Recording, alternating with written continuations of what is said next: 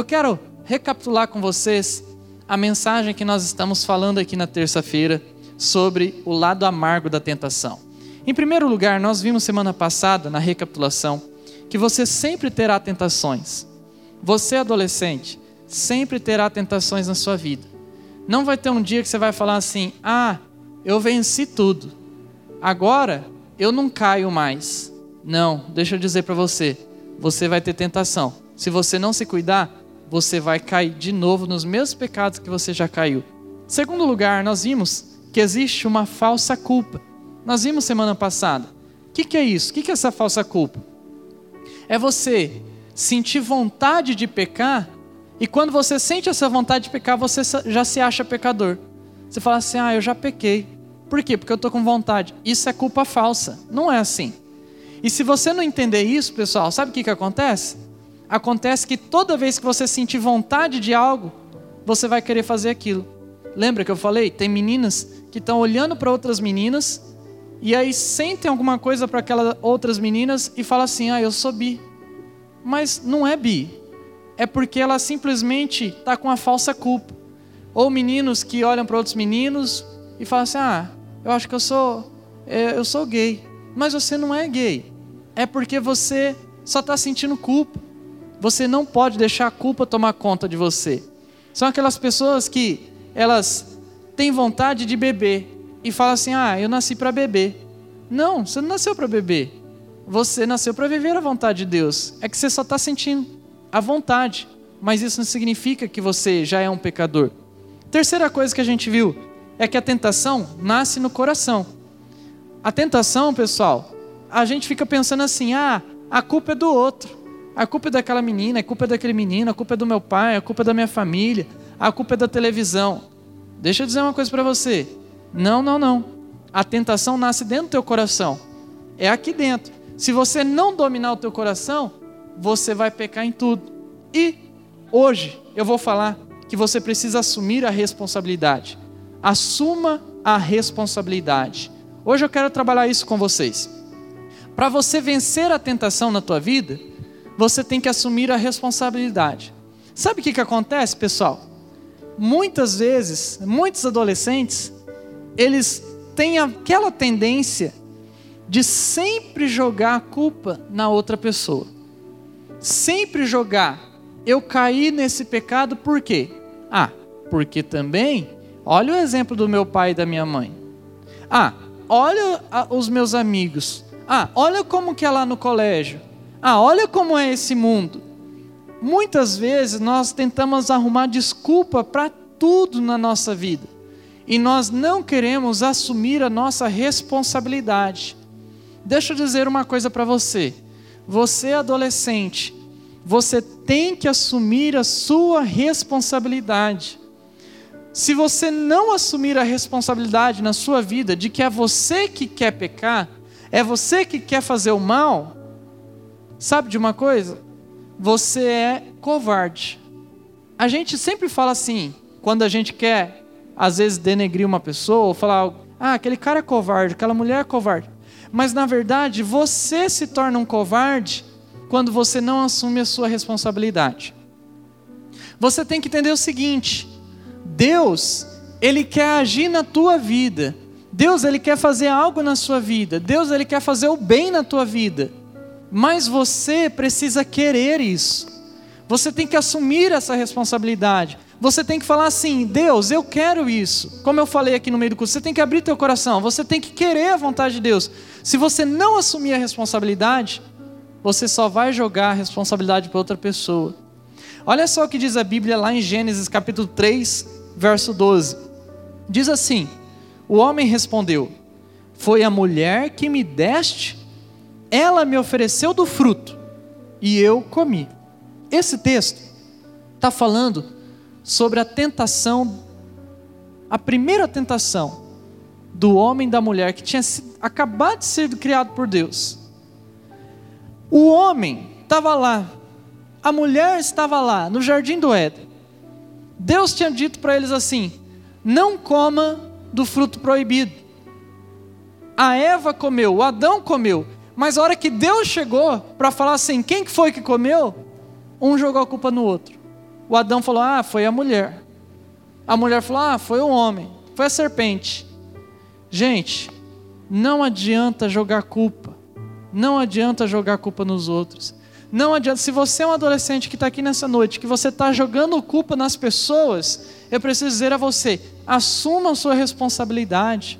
Você precisa dizer para Deus: Deus, eu quero. Ou você tem que dizer: Deus, eu não quero. Você tem liberdade. Você pode dizer: Deus, Deus, não quero. Que Deus te livre isso. Mas você pode dizer: Deus, eu não quero a tua vontade. Mas você não pode jogar culpa em ninguém. Por isso, não jogue a culpa do pecado em outra pessoa. Não. Será que você tem feito isso? Em quem você está jogando a culpa? Muitas pessoas falam assim: eu nunca vou ter oportunidade na vida. Por quê?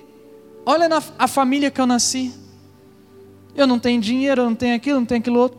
Em quem você está jogando a culpa? Deixa eu dizer uma coisa para você existe graça de Deus. O que é graça de Deus? Graça de Deus é Deus entrando assim na tua vida, invadindo a tua vida e mexendo na tua vida, te dando oportunidade. Mas você tem que querer. Não importa onde você nasceu, não importa em qual família nasceu, não importa quanto dinheiro você tem, não importa quantos bens você tem, não importa nada disso. Você só tem que assumir a responsabilidade. Falar assim: Deus, eu quero viver o Senhor. Deus, eu não quero viver uma vida de pecado. Deus, eu quero viver a tua vontade. Quando você fizer isso, Deus vai honrar a sua vida. Em segundo lugar, para você vencer a tentação, corte o mal pela raiz do eu. Corte o mal pela raiz do eu. O que é a raiz do eu, pastor? Existe algo dentro de você. Esse algo dentro de você se chama eu. Você tem um eu. Esse eu, ele quer fazer as coisas do seu jeito. Por quê? Porque é o eu. E sabe de uma coisa? O eu sempre quer coisas que são contrárias a Deus. Preste atenção nisso, por favor. Não perca a sua atenção. Não perca a sua atenção. Não deixe o mal levar você para outro lugar. O eu vai querer fazer as coisas que é contrária à vontade de Deus. Para você vencer a tentação, você tem que cortar o eu pela raiz. Jesus Cristo, ele veio aqui para essa terra não para você viver a tua vida, mas para você viver a vida de Jesus. Preste atenção nisso. As pessoas acreditam o contrário, elas acham assim: ah, que Jesus vem e Jesus vem para fazer eu viver a minha vida feliz. Não, não, não, negativo. Isso é coach. Isso não é evangelho. Evangelho é que você vai viver não mais a tua vida, você vai viver a vida de Jesus. Isso que é o evangelho. Por isso, mate o seu eu. Olha só o que diz o Romanos 7,18. Eu sei que em mim, isto é, em minha natureza humana, não há nada de bom, pois quero fazer o que é certo, mas não consigo. Olha o que, que o Paulo está dizendo. Em mim, ou seja, na minha natureza humana, não tem nada de bom que, que Paulo está dizendo? Em outras palavras, o meu eu, o meu eu não é bom. O meu eu é mal. Eu, por mim mesmo, sem Jesus na minha vida, eu quero fazer o que é mal. Olha, o texto está dizendo isso. Eu sei o que é o bem, eu sei o que é o certo, mas eu não quero, porque o eu está lutando contra. É por isso, se você quer vencer a tentação, que você cai sempre no mesmo pecado, você tem que matar o seu eu. A luta espiritual, pessoal, tem duas forças em guerras: Deus e o ego. Duas forças. É duas forças espiritual dentro de você. Deus e o ego. O seu ego está aqui dentro. Você quer fazer as coisas do teu jeito. Mas dentro de você tem Deus também. E aí tem uma luta entre o ego e Deus. Quem que vai vencer essa luta? É Deus que vai vencer ou é o ego? Sabe de uma coisa, pessoal? Você é que vai escolher quem é que vai vencer isso dentro de você. Quem que você quer que vença? Você quer que Deus vença ou você quer que você vença na vida? Sabe, o Jacó, lá da Bíblia, um dia ele encontrou Deus. Ele estava atravessando um rio um riozinho, um riacho, um valezinho, E ele encontrou Deus. E diz a Bíblia que o Jacó ficou lutando com Deus. Lutando. Com espada. Lutava. Deus se manifestou em forma de um, um ser humano. E ele lutava, lutava, lutava. Ele queria lutar, queria lutar. Até que o Deus, em forma de um anjo ali, tocou a espada no joelho dele. E ele ficou manco. Mas ele não parava de lutar. Deus podia eliminar ele ali, assim, podia simplesmente passar a espada na faca, na, na, no pescoço dele. Podia arrancar o braço dele. Deus nem podia, nem precisava nem aparecer, podia só fazer assim, ó. Mas Deus, ele é, ele foi lá para o Jacó achar que podia alguma coisa. O Jacó ficou mesmo manco tentando. E Jacó não conseguiu, é claro. Só que isso nos ensina uma coisa: não adianta lutar contra Deus, gente. A gente vai perder. Mas a gente pode achar que está ganhando dentro de nós. Ah, eu não estou deixando Deus agir na minha vida, eu estou ganhando. Não está, você está perdendo. Por isso, JM adolescentes, dentro do seu coração tem um ego. Preste atenção nisso. O que, que o teu ego faz? O teu ego sempre leva você para o caminho errado. O teu eu sempre faz coisa errada, você sabe disso. Mas tem um Deus aí dentro também. Tem a fagulha de Deus. Você precisa deixar Deus queimar no teu coração para que você possa vencer as suas tentações. E em terceiro lugar, obedeça nas pequenas coisas. Você quer vencer a tentação? Obedeça nas pequenas coisas. Ó, tem adolescentes que estão tá desobedecendo em tudo, nas pequenas coisas. Te dar um exemplo. Talvez você está sendo infiel com Deus no teu colégio, na tua escola. Essa prova eu não preciso fazer, isso aqui eu não preciso estudar, esse aqui eu posso colar. Ah, é só uma provinha. É uma de tantas outras. Ah, é só uma notinha. Deixa eu dizer uma coisa para você. Se você está sendo infiel nessas pequenininhas coisas, escuta bem o que eu vou dizer para você. Você nunca terá coisas grandes em sua vida. Você nunca terá coisas grandes em sua vida. Vou te dar um exemplo simples. Você está sendo infiel no teu colégio. Você acha que Deus, quando você for querer fazer uma faculdade, você acha que você vai orar? Porque eu, eu ouço isso. Os jovens vêm pedir para mim, oh, pastor, ora para que eu passe na faculdade. Você acha que Deus vai fazer você passar na faculdade, sendo que você foi infiel, quando você podia ser fiel? Deus é trouxa agora? Se você foi infiel nas pequenas coisas, você nunca será fiel nas grandes coisas. Sabe de uma coisa, pessoal? Sabe o que é mais interessante? É que assim, se você levar isso a sério, cara, você vai se dar super bem na vida. E vai ter gente que vai dar gargalhada disso, vai rir. Mas quem ri por último ri melhor. O céu vai ser a última coisa onde nós vamos estar dando risada. Quem ri por último ri melhor. As pessoas que são infiéis agora, e você que é fiel, às vezes você chorando, você sofrendo na tua casa, mas você sendo fiel, sabe o que vai acontecer? Vai acontecer que lá no futuro, você vai ser o patrão daquela menina, daquele menino que foi infiel a vida inteira. Quem ri por último ri melhor. E na vida espiritual é a mesma coisa. Se você foi infiel nas pequeninas coisas, ah, é só uma série. Ah, é só um palavrãozinho que está falando no meio da série. Ah, é só um, esse momentinho aqui do filme. Ah, é só isso, é só aquilo, é só uma amizadezinha. Ah, é só uma mensaginha. Ah, é, foi só um palavrãozinho, foi só um negocinho. Deixa eu dizer para você, se você for infiel nos, nas pequenas coisas, Deus nunca vai te dar coisas grandes. Nunca.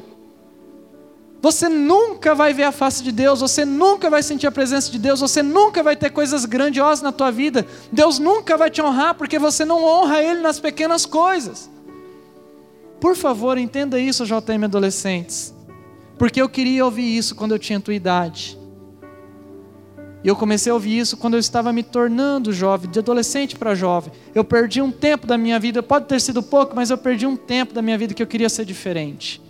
Eu queria ter sido fiel a Deus.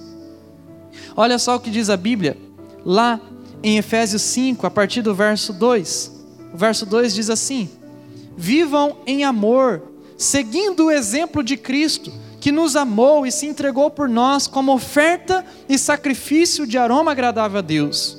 Verso 3: Que não haja entre vocês imoralidade sexual, impureza ou ganância. Esses pecados não têm lugar no meio do povo santo. E o verso 4: as histórias obscenas, as conversas tolas, as piadas vulgares não são para vocês. Em vez disso, sejam agradecidos a Deus. O que esse texto está dizendo para você, JM adolescente, é que você tem que ser fiel a Deus nas pequenas coisas. Como é que você vai agir quando você chegar, às vezes, numa rodinha e tiver uma piada suja? Como que você vai agir? Você vai dar moral para isso? Você vai ser infiel a Deus nesse momento?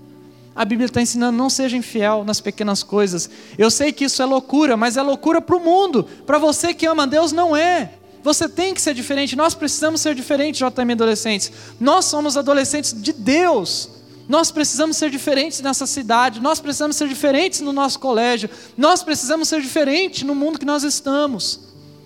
Seja fiel a Deus. Você já sabe que o pecado é uma mentira. Não obedeça. Não obedeça, você já sabe.